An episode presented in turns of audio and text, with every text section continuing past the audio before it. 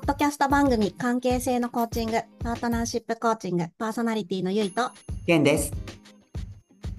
この番組は10代の同い年、プロコーチでありながら、立場が全く違う2人が恋愛、夫婦、カップル、親友など、多様な人の親密な関係性についてざっくばらんにお話しする番組です。関係性において語られにくい性の話なども含めてオープンにお話ししていきます。時にはゲストの方をお招きしてお届けしていきます。一人でも多くの人が関係性についてよりオープンになれる世界を作っていきたいと願っています。毎週金曜午後5時に配信です。はい、はいということで今日もお願いします。ケンちゃん、今さ、名前言うの一瞬遅れたでしょ。え、遅れてないよ。ちょかん今ね、じゃあこれね、最近気づいたことがあって、これ、ズームの多分、あれで、もう、あ、音がずれるの？そう、僕からすると、ゆいですって、で、でぐらいでけんですって言ってる、言ってる感じぐらいなの。本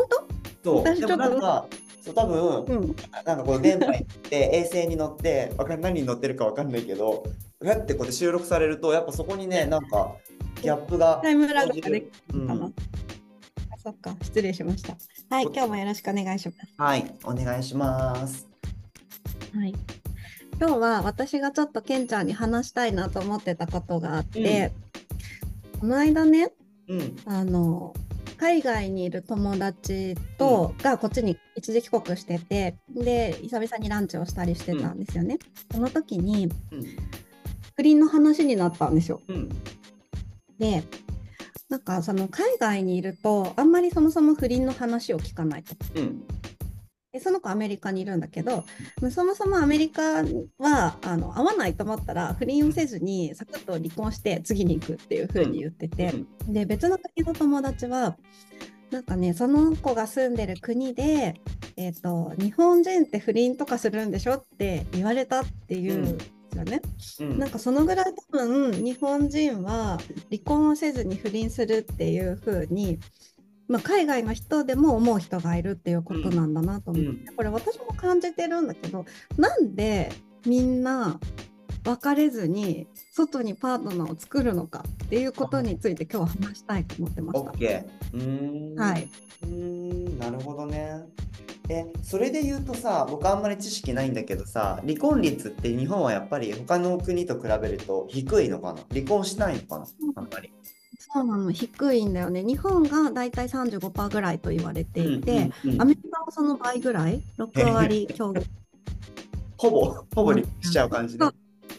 そう、だからさ、これ、クラスの半分以上のお友達は、パパとママが離婚してるってことでしょ？うん、そうだね。そうするとさ、なんか、離婚へのハードルは多分日本より低いんだろうなっていう感じはするよね。そうだね。うん。うん、すごいハードル低い感じする。し、なんか、うん。日本もさ、まだ数字で見ると35%ぐらいだけど、なんか僕たちが子供とか若い頃に親がそう離婚してるっていうと、ちょっと、おお、そうだって感じだけど、最近ってなんか別にそうでも、ふ、ふーんって感じに、たこれすごいうん話してるけど、なんかそこまで、え、離婚してるの？っていう感じは、なんかなくなりなゼロではもちろんないけどそこへのうん。なんか抵抗感みたいなのは社会的にもなんか薄まってるような感じはあるんだよね。それはわかる気がする。でもそれはあれじゃない？私たちがさ、40代になり、うん。まあ、20代で結婚した人たちも周りにいるからある程度結婚年数がみんな経ってきて自然とそういう人が周囲に増えてきたっていうことからなんか離婚に対しての偏見が少ない低くなってきたっていうのがうんうんあるっちゃある気がするけどでもえそんなさ浮気したり不倫したりするぐらいならもう別れてクリーンな状態になればいいじゃんとも思うんだけどい。やわかる。なんかなんだろう今さこの話してるちょっと不倫の定義をなんかもうちょっと2人で深めていきたいなと思少し思ってて。うんなんか、えゆゆいの言う、その不倫ってどどういう感じだったらそそれに含まれるの？逆にここまでは OK とかこっからはもう不倫でしょみたいなのってなんかあったりする？え結婚しててうん。他の人と肉体関係を持ったらそれは不倫じゃない？おー、なるほどね。なるほどね。だからそれで言うと、結婚してて、うん、うん相手がいる時に肉体関係を持つのは不倫。ああ、まあそうね。そうだよね。うんだから、えっと、そこに恋愛感情があろうがなかろうが関係なくて、まあうん、えっとパートナーとセックスレスです。うん、で、えっと、肉体的に満足したいからうん外に、えっと、セックスをする相手を作ります。はいはい。っていうのは不倫になるんじゃない？あーえっとね、不倫っていう言葉の中に恋愛感情があるっていうのをイメージするとちょっと違うけど、えっと、不貞行為にうん。うん。え、ちなみにさ、そ、そこ、それをお金で解決するのは不倫になる？お金で解決っていうのは、なんだろう？なんていうの、そう、そういうさ、性、性ビジネスうんうんみたいなところに行って、あのうんうん男女問わずそこにお金を払ってその行為を受けるっていうのは、はい、それはうん不倫に入る、なんだっけな、これね、一回調べたことがあって、そうなんだね。うん。そうなんかね、単発だったらそんなにうん。罪を得なかった気がする。ただそれが繰り返されていたり、うん。たびたびなると、えっと、離婚の請求自由に当たるってなってたような気がする。ちょっとうん思い出せないけど。うんん、なるほどね。そっか、じゃあなんかやっぱり関係性、特に、まあ、結婚しているパートナーにおいて、他の人とセックスするとか体の関係を持つのは不倫に当たる。うん、なるほどね。不倫っていうか、離婚自由に当たるんだと思うよ。婚姻関係を継続しがたい重大な自由っていうのに入ってくるんじゃない？その他の人と肉体関係を持つ。うん、うん。ね、うんそうなるほどね。まあ、ちょっとさ、不倫のね、ところ、今ちょっと深めていって、それぞれがなんか思うこともあるんだけど、なんかほら、ゆいはさ、今結婚してるじゃない？はい。その結婚している当事者の人として、うん。なんか今離婚ってど、うん。どんなものに見えてる？例えば、ゆいの人生において離婚するっていうことは割うとん。なんか身近なものなのか、いや何があってもやっぱりちょっとうん。離婚はちょっと考えてないとか、なんかそこに関してはなんかある？私は人生で3人ぐらいパートナーが変わったらいいんじゃないと思ってうんうんて、うんこれなんでかっていうと私結婚したのが割と若かったんだよね。20代の半ばぐらいで夫と付き合い始めて結婚してて。でも当時私がやっていた仕事とか、うん。当時稼いでいた金額と今の私は全く違うのね。うん。仕事の内容も違う働いてる会社の環境も違う使ってるお金も違う食べてるものも違うっていう中でやっぱり私自身の価値観は結構変化してきてると思ってるのね。うんで多分それって今後も続くと思っていてうん。50代60代になった時の価値観と7080の時の価値観は違うかもしれないって思った時。に、パートナーが同じように合わせて変化してればいいけどうん。なんか私だけが変化のスピードが速くてパートナー変わらないっていうことはあるかもしれない。うん。そうなった時は自分もその時のフェーズに合ったパートナーとうん。一緒にいた方が幸せなんじゃないかなって思っているのね。うん。うちは結婚は更新制なのでうん。毎年結婚に更新しますかっていうのをお互い話し合って、うん今年は更新しましょうってなったら更新するのね。うん。うんうんだから私は比較的前向きに捉えられている。うーんうんうんなるほどね。いや、そう、更新制っていうのさ、僕もさ、ね、男性のパートナーがいるけど、毎年一応更新する、更新っていうか確認し合う。来年もあの一緒にいますか？とか、そうだよね。うん、そう。そうそうそう。なんか、な、なんでさ、離婚しないで不倫うん行っちゃう、改めて言っちゃうんだろうね。でもそのさ、前提って。離婚は悪いという何かがあるのかな？とか、別れることは良くないことだとか。うん、そうそう、なんかそういう世間体とか文化的な、なんだろう、価値観背景みたいなのは結構ありそうだよね、日本は。うん、なんか自分を横に置いて、そのやっぱ関係性をなんか無理やり維持しようとしちゃったりするのかな。な、なんだろう。私ね、知り合いが言ってたのが、うん、会社の上司うん、が離婚するようなやつは信用できんって言ってた。っていう話を聞いたことがあって会社の中でそう。会社の中でそれを言われるとやっぱり出世したいと思ったりこの会社で頑張りたいって思った時にマイナスイメージがつくことを避けたいみたいな心理になっちゃうよね。まあだからそういうことを言うべきではないとは思うけどねそもそも人のそういう生活とかライフスタイルに関してうんなんか口を挟むべきではないとは思う。なんか子供を持つべきだとか結婚するべきだとか離婚するべきじゃないとかは人が言うべきことではないかなっていう気はするよね特に会社の上司みたいな人が。うん、今の聞いてめっちゃムカついてる今俺。すごい今画面越しちゃんすごいうんざりみたいな顔したもん。いやだってさそれさあのね別に結婚に至るまでにさ、きっとさ男女においてもさ女性同士でも男性同士でもパートナーとか、まあ、付き合うっていう行為はさ発生するじゃない？うん。でそれってさ、ね。付き合ってみて分かることとかさじゃあいきなりもう100発100中で、ね、このうん。人生のパートナーを見つけるって結構至難の技っていうかかなり難しいと思うんだよね。あ本当そう。で結婚なんてやってみないと分かんないけどさ大体初めての結婚なんてさ分かんないことだらけで みんな知ってるから。うん。そうそうそう、それでやっぱりさ社会性の高い人間はそこをね頑張って維持しようとして理解しようとしたりとか対話を通してうまくやっていくんだけど、まあそれででもさ全てが解決するならさ世の中のこと大半解決してると思うのね。でもそう。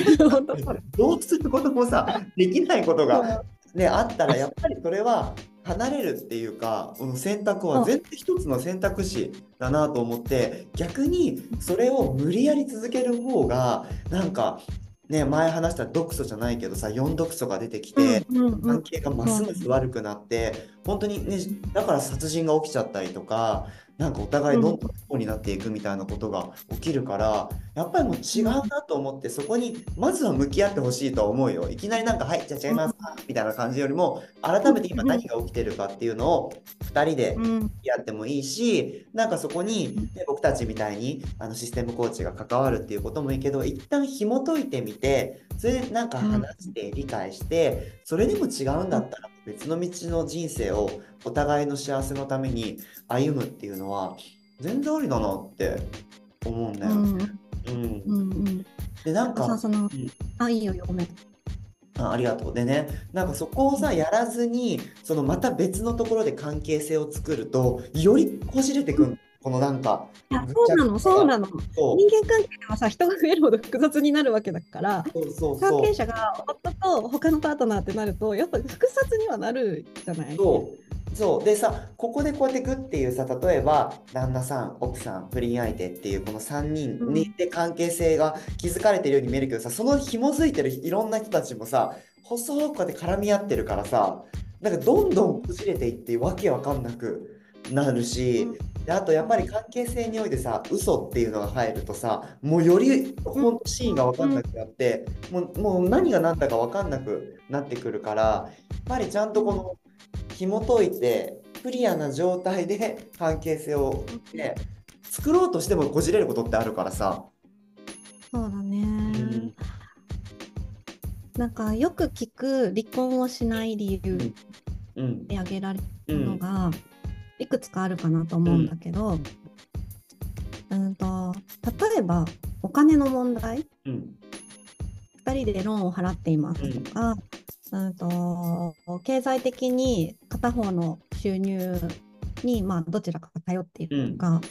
まあ、完全に頼ってなくてもあった方が今の生活レベルを維持できるみたいなことを言う人はいるかなと思ってて、うん。あとはその離婚に伴ういろんな手続きの煩雑さとかもあるから、うん。そういうのを考えると二の足を踏んでしまうみたいな人に対してはケンちゃんだったらなんていう？へえあすっごいさあの浅いようで深いこと言うけどどうにかなる？そうどうあのうん。どうにかなるんですよ。生きてる。生きてる。生きていれば。でうん。こうなんか自分の気持ちに素直に生きないでなんかうまくやろうとする方が結果的には僕不幸になる。って、もうそうだって思って、うん。だからコーチングパーソナルコーチングでもねあの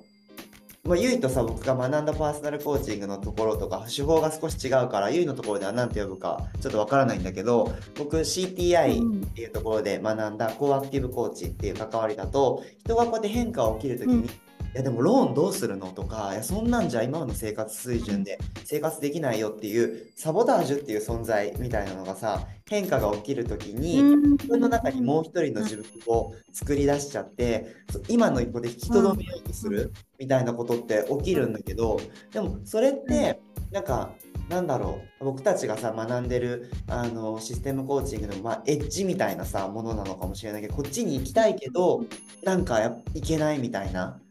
でもそこって、うんうん、あのその時起きてることは居心地がその人にとっては悪いかもしれないけどなんか次に行こうとしてる変化が起ころうとしてるタイミングでもあるし同時にそれが出ることって決して悪いことではないと思っててきっと何か自分のにある今まで大事にしたものっていうところを思い出してる瞬間でもあるからなんか一概に今すごいさあのふわっとなんとかなるから大丈夫って言ったけどやっぱそこをどんなそこに恐怖があるのかとか何にモヤモヤしてるのかみたいなところをなんか言葉にしたりとか、うん、なんか自分の中でちょっと深めてみてじゃあ改めてそこ怖いと思ってるけどどうするかみたいなところをなんか気づいて行動に促すじゃないけど、うん、うん。する関わりをするなと思う。でも根底にはいや絶対どうにかなるから自分の思うように動いた方がいいよっていうのはあると思う。うん。多分なぜならそれは、うん、僕の、うん、あの、うん、すごい願いっていうかさ本音で人が生きてほしいっていう願いがすごいあるから多分そこが根底にあるから僕の関わりも本当にその人がしたいっていうことをしてほしいなって。ただそこが本当はしたいって思ってるけどいろんな事柄の条件においてそれが叶えられないんだったらじゃあそれ叶えるためにどんな風にあの行動したらいいかとかどんな風なあり方でいたらいいかっていうのはなんか伴走したいなって思う。うんうんうん、そうだね。そうか。あとさ、じゃあもう一つ、離婚をしない人の言い分ね。うん、離婚しない理由が、パートナーに不満はあるんだけど、うん、が、えーと、価値観の不一致とか、うん、えーと、体の相性の不一致みたいなことで、それって離婚するほどのこと？例えばそこに暴力があるわけでもないモラハラがあるわけでもないギャンブルをしてるわけでもない。っていうことと比較した時に例えば家の中での生活の仕方が違うとかその価値観が違ってて話し合いが毎回すれ違う。もしくはもうレスで何か何年もレスでこの生活って嫌だなって思ってるぐらいのレベルの話って暴力ギャンブル何なんかそうそういうレベルの話とは全然違うよねって思った時に、うん、まあ我慢しとけばいいかっていう風になっちゃう。っていう人には、うん、なんていう？あ なんかその我慢の程度の話でもあるなと思って、別にその我慢が自分の幸せの範疇にあるんだったら別にそれ続けてもいいし、でも僕さほら我慢してほしくないもすごいあるからさだから、うん。が我慢してるんだったらなんか、うん、俺が決めることじゃないなって正直思っててそれは、うんうんうん、だからその人にとってこの我慢して生きていくっていうのがなんか生きたい人生だったら別にそれやり続けたらいいと思うのぶっちゃけ。うん、えじゃあそのえっと それは 離婚して、えっと、子供を傷つけてまで、えっと、自分の幸せを追い求めるほどのことではないと思えば一旦それで良いのでは。うんうん、ことだよね。でもさ、なんかさ、不倫するケースってそれがめちゃくちゃ多い気がしてて、うん、離婚するほどではない、うん、ストレスがたまるけど、離婚するほどではない。だからそのストレスは外で解消しようみたいなケースがすごく多いんじゃないかなと思って。なるほどね。なんかでもその、えっ、ー、と、例えば暴力、ギャンブル、ハラスメントみたいなことに対して、うん、価値観の不一致で生活がしづらいとか体の相性が悪いもしくはそういう関係じゃなくなったっっていうことのストレスを過小評価しすぎなんじゃないかなとも思ったの。なんか小さく見すぎじゃない？その問題。いや、そう、なんかさ、物理的に攻撃されてるっていうのはさ、4読書で言うと侮辱とかさ、非難じゃん。うんうんなんかさ、その価値観が違うのに、対話してないとか、話してないっていうのは、うん物理とか防御でさ、ある意味読書が出てることだと思うんだよね。そうだね。うん。うん。そう、だからそこは、なんか、解読っていうか、あの、うん。うんまずは話す、話してほしいなっていうのは思いはある。ううんん。だから、でも話してくださいとも言いたくもない感じもあって、なぜならさ、それは俺的には話した方がいいとは思うけど、別にその人がそれでいいならそれでいいし、うん、ああ、あ、そうだね。なん。かさ、その10年レスですみたいな時にさ、セックスレスについて改めて話しましょうってなりづらいのはすごくわかるし、レスじゃない関係を望んでいるけど、今のパートナーと復活させたいわけじゃないみたいな時に、うん、どうするんだろうと思って。うん、だからまあ、この人としたいわけじゃない。でもそういう関係は持ちたい。だから外にパートナーをってなるんだろうね。うん、うん、なんだろうね。ほら、俺別にさ、オープン、超オープンリレーションシップだから、パートナーがいても他の人と全然あのやるって、やるっていうのはさ、お互いパートナーと合意してるからさ、うん。そう。でもきっとこれが特殊なんだろうなっていうのもすごい、認知してて自分で。うんまあ、確かにオープンリレーションシップが本人同士で合意になっていればうん性行為にならないのかな？なるのかな？あれ裁判とかになったらどうなるのかちょっとわかんないけど。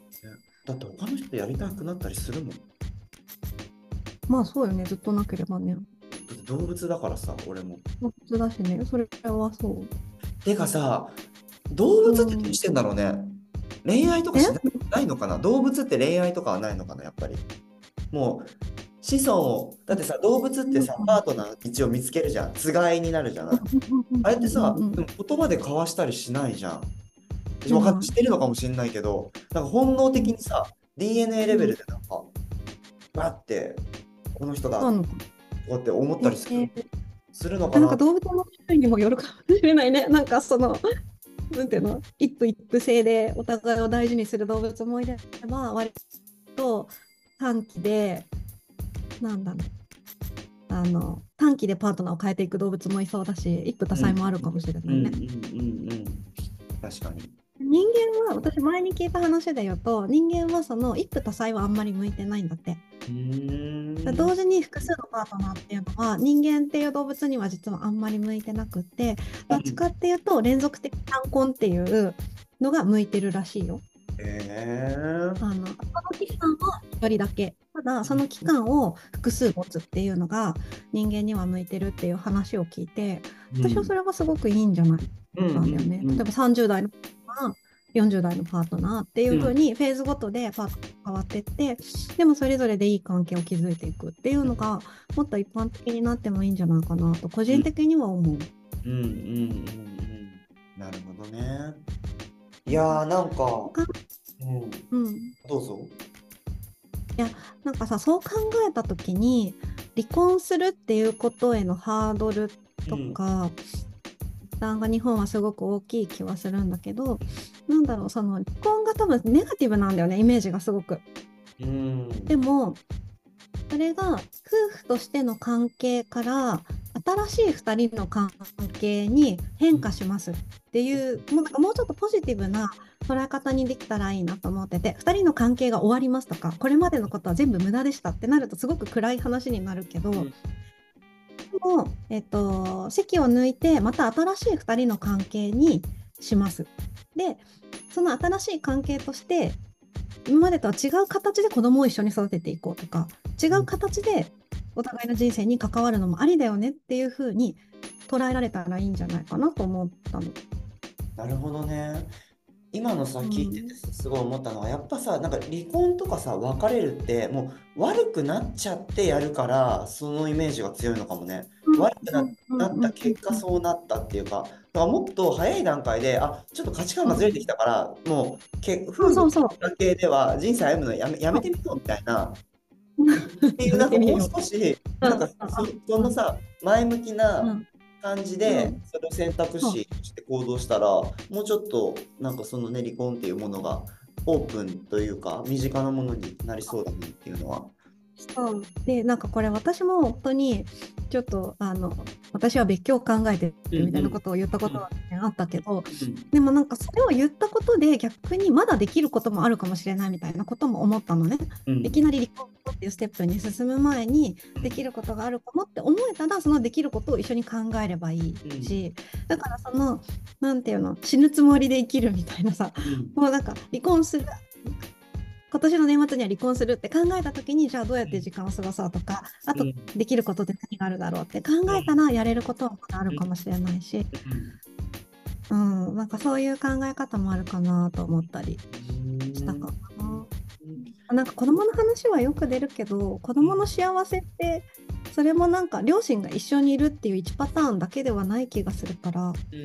子供への関わり方ももしかしたら2人で知恵を出し合えば、うん、子供を幸せにする方法はもしかしたらもっとあるかもしれないから、うん、そういうパターンを考えていけたら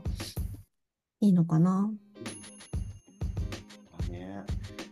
いやなんかあのね不倫とか離婚みたいなのは今日ねこうやってきっかけでいろいろ話してるけどなんかこれからも2人でちょっと深めていけたらいいことかなっていうふうに思うから、うん、うん、なんかいろんな人ゲストの人呼んだりしてこのテーマについて話すとかもちょっとやってみたいなって思ったかな。